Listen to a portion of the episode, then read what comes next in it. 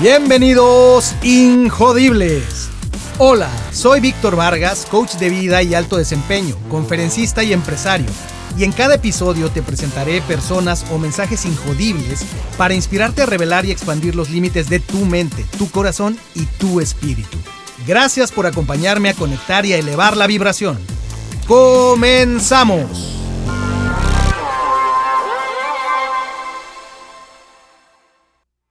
Bienvenidos Injodibles.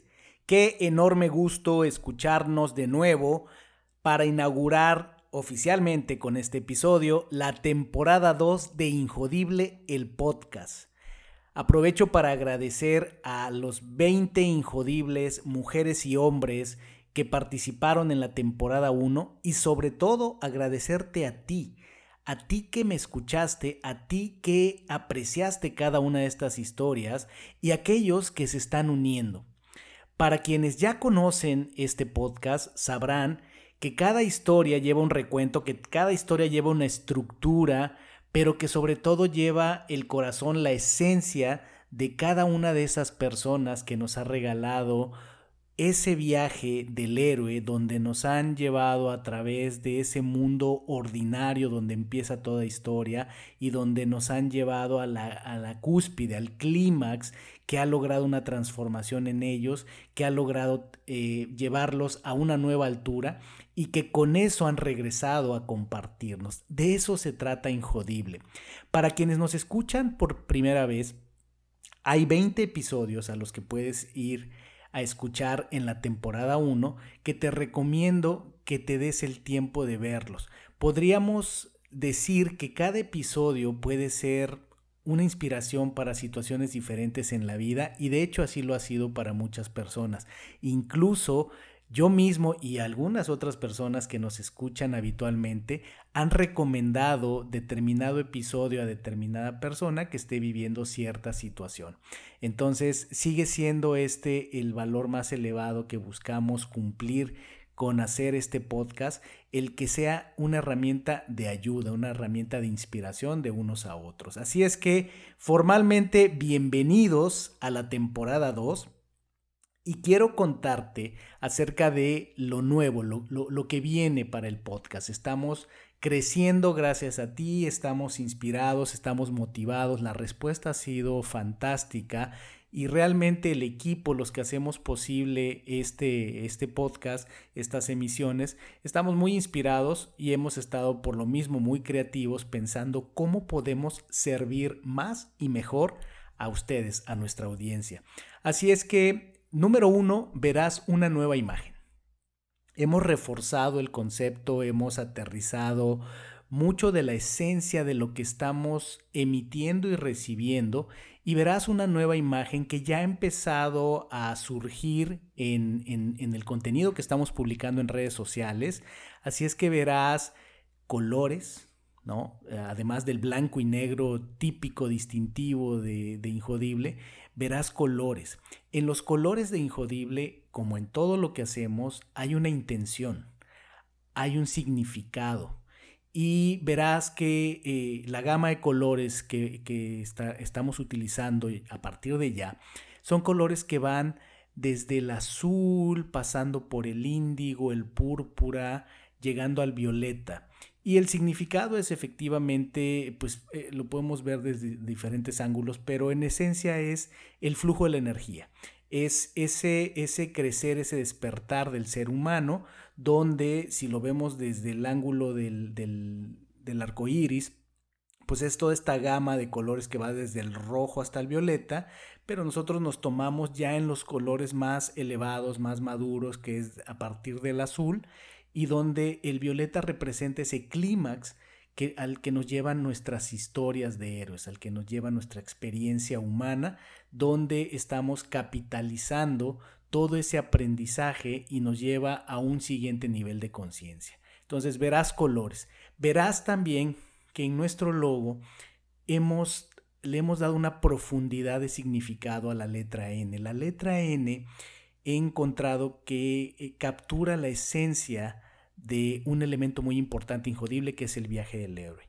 Y esa letra N representa la parte de la izquierda donde empieza el trazo de la N, es ese, ese origen, ese mundo ordinario de cada uno de nosotros, de cada ser humano con su historia, que empieza a subir, a ascender en cuanto a la intensidad, la emoción, los aprendizajes, es esa subida del trazo inicial de la letra N hasta llegar a una cúspide, a un clímax, que es donde empieza esa transformación y luego viene la parte que desciende, que es cuando resolvemos esas situaciones, cuando llegamos al punto eh, culminante de, los, de las pruebas que la vida nos pone y estamos listos para ascender a la siguiente cúspide a la siguiente prueba, entonces verás que esta N de injodible se ha transformado y termina ahora con una flecha ascendente que justamente marca este significado que le damos a dónde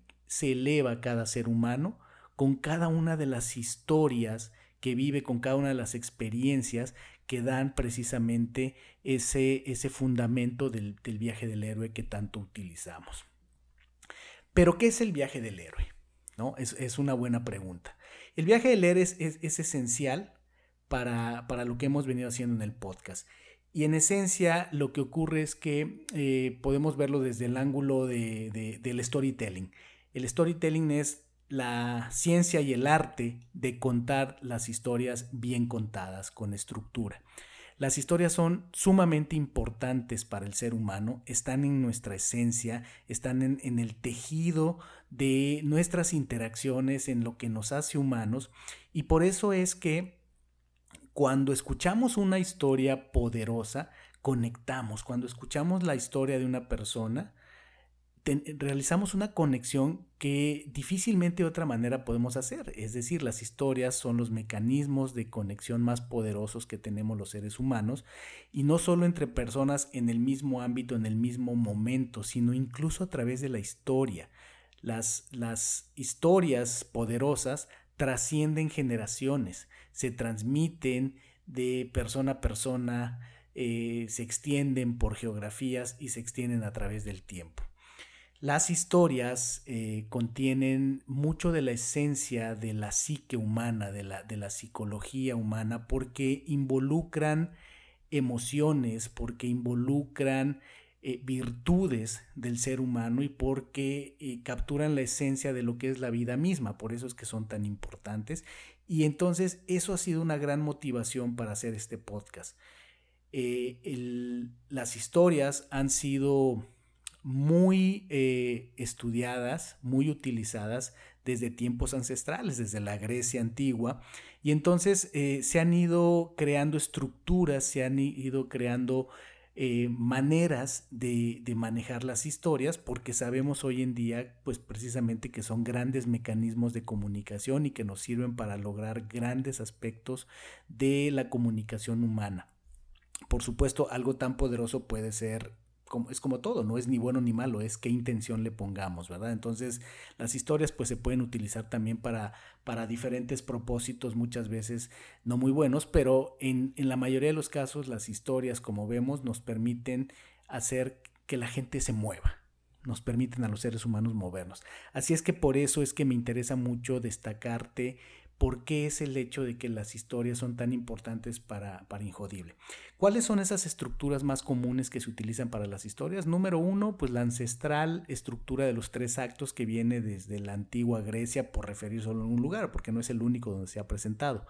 Estos eh, tres actos, es muy común que las, las, las obras de teatrales que se hacían en la antigua Grecia, incluso en Roma, se dividían típicamente en, en esos tres actos en, este, eh, la exposición, los antecedentes, el contexto, luego venía la complicación, la parte media de la historia, donde venía como que la carnita, y luego venía ya la resolución, ¿no? Esa es más o menos la estructura de los tres actos típicos. Diferentes autores han seguido escribiendo acerca de eso y algunos le han puesto su nombre, pero bueno, hablemos de los tres actos.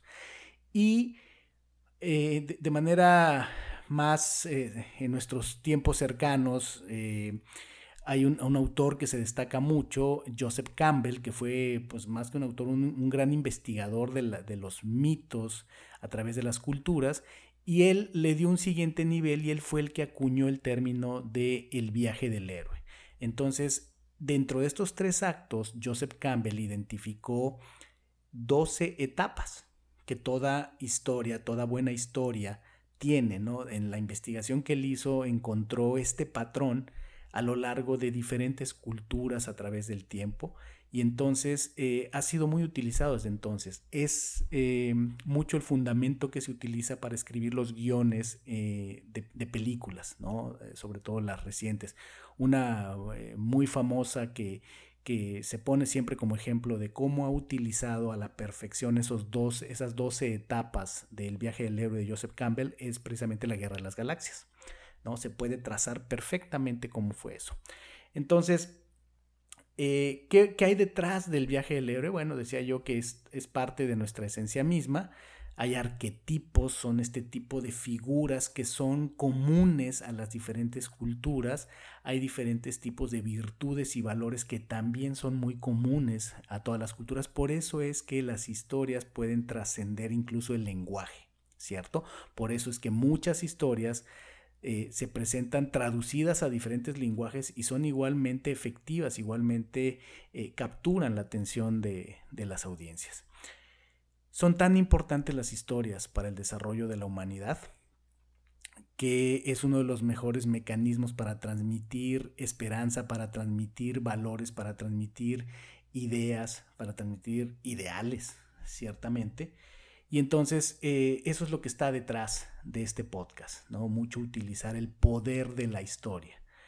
Entonces, eh, lo que quiero eh, mostrarte con, ejemplo, con un ejemplo muy concreto del poder de las historias es dos de las, como, como luego hago en algunas de las, de las dinámicas, si me conocieras bien, sabrías que me encantan las historias, pero si me, conocieras muy muy bien, sabrías que dos de las historias que más me gustan, eh, y hablemos de películas, dos de las películas que más me gustan, es la película de Matrix y la de El Rey León. Entonces quiero compartirte eh, para que entiendas qué hemos hecho en la temporada 1 y qué viene, eh, qué, es la esencia de, de, Injodible. Te quiero compartir cómo eh, estas dos historias, estas dos películas, representan muy bien y te van a poder dar una idea clara de, cómo las historias se desarrollan a lo largo de estas 12 etapas que nos, que nos establece Joseph Campbell. Déjame primero decirte cuáles son estas, estas 12 etapas del viaje del héroe, como lo, lo define Joseph Campbell. La primera etapa es ese mundo ordinario, donde diríamos cabe la frase que de hecho es la frase con la que inicio generalmente las historias, el érase una vez. Después viene eh, la segunda etapa sería el llamado a la aventura, la tercera sería el rechazo de ese llamado, la cuarta sería el encuentro con el mentor, siempre, y de hecho yo pregunto cuáles son esos mentores que, la gente se encuentra en el camino. La quinta sería cruzando la primera limitante, es decir, eh, el, héroe de la historia, eh, hay un límite que cruza, ¿verdad? Un umbral que atraviesa. La sexta sería esas pruebas aliados y enemigos que se va encontrando en el camino. La séptima sería el enfrentar el miedo más profundo. La octava sería la prueba más grande dentro de toda esta historia. La novena sería la recompensa que, que, rescató, qué trofeo capturó eh, eh, nuestro héroe. La décima sería el camino de regreso a casa, es decir, salió de su mundo ordinario, entró al mundo extraordinario y ahora viene de regreso a su mundo habitual, a su mundo ordinario. La onceava sería la resurrección y la doceava sería regresar con el elixir. Esas son las doce etapas del viaje del héroe y entonces, si lo analizamos, si con esas dos etapas analizamos la película de Matrix, eh, si ya viste la, película, si conoces la historia, bueno, pues te va a quedar clarísimo. Si no, escúchala y que sea esta la invitación para que veas esta gran película que, bueno, para mí es todo un tema, como dicen por ahí, no es una película, es un documental, me gusta esa idea. Pero vamos a analizar la película de Matrix con esta, con esta estructura del viaje del héroe y sus dos etapas. A ver, ahí te voy. Etapa 1. En el mundo ordinario, Thomas Anderson, que es el personaje central, vive una doble vida como un ciudadano promedio y como Neo el hacker. ¿no? Es lo que nos encontramos en, las escenas iniciales de, de Matrix. Etapa 2. El llamado. Neo recibe mensajes en clave que hacen referencia a The Matrix. Etapa 3. Rechazo del llamado. Neo habla con Trinity, pero no está seguro si esto es un sueño. Etapa 4. El encuentro con el mentor. Aquí es donde aparece Morpheus. Entonces Morpheus le dice a Neo que tome la píldora roja si quiere saber la verdad. ¿no? Hay un diálogo muy interesante ahí. O bien que tome la píldora azul si quiere regresar a su vida habitual. Este esta es una de las partes más interesantes de la película. En la etapa 5, que es cruzando la primera limitante, ahí es donde Neo escoge la píldora roja y despierta ya desconectado de, de Matrix, ¿cierto? Es cuando ya despertó. Después viene la etapa de las pruebas, los aliados y los enemigos. Aquí es donde Morpheus entrena a Neo y vemos cómo lo, pone a entrenar de diferentes maneras, como si le pusiera programas de software, como si le pusiera diferentes juegos, para que Neo asuma su rol de el elegido, porque de eso se trata el rol de Neo, que él es el elegido para liberar a la humanidad de, de Matrix. Después viene la etapa de enfrentar el miedo más profundo y aquí es donde dentro de la historia aparece una vidente, en inglés le llaman The Oracle, y ella le dice a Neo que él o Morpheus van a morir, pero que Neo tiene el poder de elegir cuál de los dos morirá, ¿cierto? Entonces ahí es donde lo enfrenta al, al poder más profundo, perdón, al miedo más profundo que tiene Neo. Luego viene la prueba más grande. Y en, la prueba más grande, aquí es donde eh, la gente que está en el equipo donde trabaja Neo junto con, con, Morpheus, al, grupo al que se unió Neo, que son estos rebeldes que se han desconectado de la Matrix, ahí es donde eh, surge una emboscada por los agentes de The Matrix, que son los, los antagonistas, los malos de la historia, y en esa emboscada pues matan a muchos de, los, de, la, gente que forma parte del grupo de Neo. Esa es la, prueba mayor, ahí es donde viene un dolor muy fuerte para el, para el protagonista. Luego viene la recompensa. Y es donde Neo se culpa a sí mismo por la captura de Morpheus, porque en esa emboscada Morpheus fue capturado, por lo que reingresa a The Matrix para rescatarlo. Va en una, en una misión de rescatar a, Morpheus. Luego viene la etapa del camino de regreso a casa, que es donde eh, el agente Smith, que digamos que es el principal antagonista en esta, en esta historia, eh, mata a Neo. En, esa escena, el agente Smith, después de una pelea, mata a Neo y antes de que Neo pueda salir de The Matrix, pues bueno, eh, tiene este enfrentamiento con, con Smith y logra eh, matarlo. Luego viene la etapa eh, número 11, la de la resurrección, porque pues a Neo ya lo mató Smith, pero entonces Trinity, Trinity que es eh, esta, la, mujer, la doncella, la bella, la, hermosa, la poderosa mujer dentro de esta historia, le dice a Neo que ella lo ama y que tal como lo había predicho la, la vidente, eh, ese era el indicativo, esa era la prueba fehaciente de que del hombre del que ella se enamorara, ese sería el elegido. Entonces, cuando Neo está muriendo, Trinity le confiesa su amor y con eso le, refuerza la idea de que él es el elegido y es donde Neo resucita, recobra fuerza y mata a la gente Smith. Eh, finalmente, la etapa 12 del viaje es donde Neo ya después de que mató a la gente Smith, ya, ya después de que todo se resolvió, en esta etapa se le llama el regreso con el elixir. Es nuestro protagonista ya trascendió el reto, ya recuperó o reclamó la recompensa y viene con el elixir de regreso. En el caso de la película de Matrix, dice, Neo hace una llamada.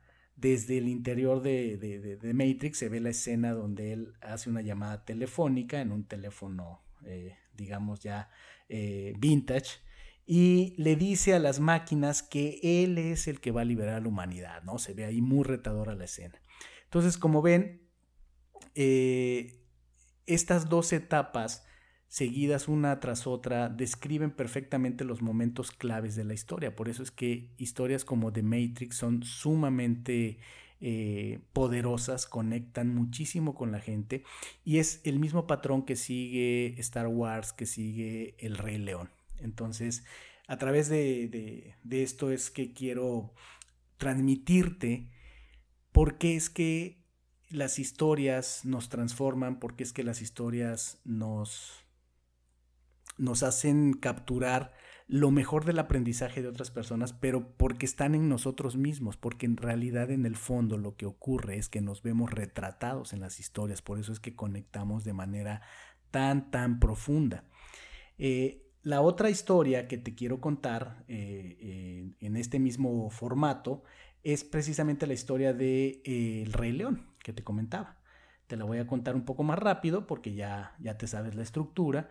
Entonces, fíjate cómo es, es, la misma estructura, diferente historia. En el caso del Rey León, el érase una vez el mundo ordinario, Simba, pues es el heredero al trono de lo que en la película le llaman las tierras del orgullo.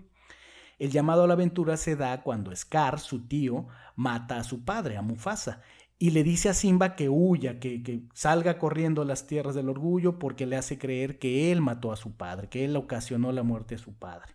Entonces, el, rechazo del, del, llamado es, en este caso, es que Simba está muy asustado, está solo, no hay nadie que lo aconseje y entonces huye al desierto. Después eh, se encuentra con, sus mentores, que en este caso son Timón y Pumba, que le enseñan a Simba cómo es la vida en la jungla, lo, de alguna manera lo adoptan, ¿cierto? Luego viene el cruzar la primera limitante, cruzar el umbral, que es donde Simba se une a Timón, dice, ok, me, uno con ellos, le, gusta su estilo, y, y adopta la filosofía de vida del Hakuna Matata, tan famoso de esta película. Luego vienen las pruebas, los aliados y los enemigos. Y es cuando Nala, la leona joven de la, de la manada, se embarca en la aventura de ir a buscar a Nio ante la problemática que ve eh, al, al, tener a Scar como rey. Y entonces va, lo busca, lo encuentra y estando, pasando tiempo juntos en ese nuevo lugar donde vive Nio en la jungla, se enamoran.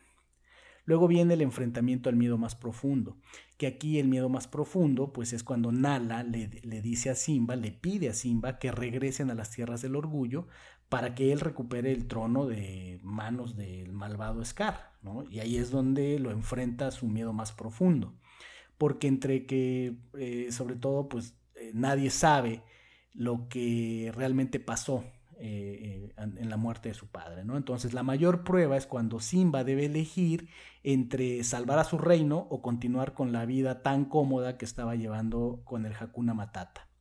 Luego viene la recompensa, que es eh, la recompensa es cuando el fantasma de Mufasa, es decir, de su padre, le habla a Nio, que se ve esta escena donde las nubes cobran forma de la cara de, Mufasa, y le habla a, a, a Nio, yo dije Nio, ¿verdad? A Simba, le habla a Simba que diciéndole que debe regresar a tomar el lugar que le corresponde en las, en las tierras del orgullo, en su reino. Luego, la etapa del camino de regreso es cuando, después de escuchar la voz de su padre, Simba finalmente se motiva, se arma de valor y regresa a las tierras del orgullo para enfrentar al malvado Scar, que de hecho es su tío. Eh, luego viene el paso de la resurrección, la etapa de la resurrección, que es donde Simba descubre que Scar fue quien asesinó a su padre. O sea, él eh, siempre tuvo esta idea de que él había sido el causante de la muerte de su padre, pero en realidad en esa lucha que tiene eh, descubre que Scar realmente fue quien asesinó a su padre y esa escena termina donde Simba acaba lanzando al vacío desde la roca más alta de, del trono a, a Scar. Y ya la última etapa, que es el regreso con el elixir, se representa aquí cuando finalmente Simba asciende a la roca del orgullo, ¿no? a ese pináculo que hay en, en ese lugar, y recupera su trono. ¿Qué tiene que ver esto? muchísimo, es toda la esencia de lo que podemos ver retratado en cada una de las historias de los injodibles. Escuchamos 20 historias, documentamos 20 historias y hemos extraído el néctar de, los aprendizajes en las definiciones de injodible que hemos estado publicando en este periodo de pausa. 20 definiciones de injodible que ya estás encontrando en nuestras redes sociales que puedes ver exactamente el, resumen de cómo cada uno de los injodibles definió qué es para ellos ser injodible y 20 definiciones de cómo funciona el universo.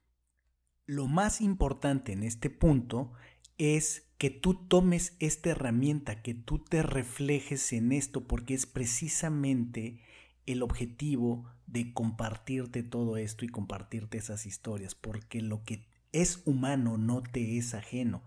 Lo que esos injodibles han logrado y lo que cualquier historia que hayas visto allá afuera, ya sea real o mítica o ficticia, refleja tus capacidades, refleja tus competencias, refleja tus virtudes, tu potencial humano.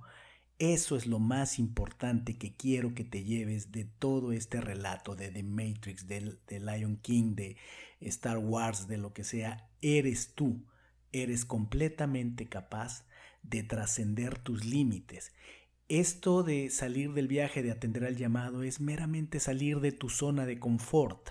Eso es realmente el viaje más importante y de eso se trata todo esto, salir de tu zona de confort, trascender tu miedo y atender a tu más elevado potencial. ¿Qué viene ahora? Pues a partir de este momento declaramos inaugurada la temporada 2 y vienen más injodibles. Te vamos a sorprender. Vamos a seguir juntos escucha estas historias y quédate pendiente de lo que tenemos para ti adicional. Vienen herramientas, viene eh, lo que queremos lograr es eh, capitalizar esta energía, esta sinergia que hemos ido generando junto contigo, junto con los invitados, junto con la tribu que se ha ido ah, armando alrededor de Injodible y vienen más herramientas. Vas a estar pendiente y nosotros te las vamos a ir compartiendo. Pues muy bien, ha sido un enorme placer iniciar con este episodio la temporada 2. Me daría mucho gusto escucharte, leerte por los diferentes mecanismos que tenemos en las diferentes plataformas de podcast, pero también en las redes sociales, en Instagram, en Facebook. Y pronto vamos a abrir más canales. Vas a, vas a tener la opción también de ver y escuchar los episodios en YouTube. Y viene pronto, pues algo muy importante, una plataforma web donde también vamos a poder interactuar, intercambiar información y poder eh, generar una conexión mucho más profunda. Así es que te invito a que estés pendiente. Te agradezco el, el acompañamiento en la primera temporada y cuento definitivamente con tu acompañamiento, con que sigamos juntos en la temporada 2 elevando el espíritu humano, motivándote, llevándote a un siguiente nivel, a revelar y expandir tu potencial humano.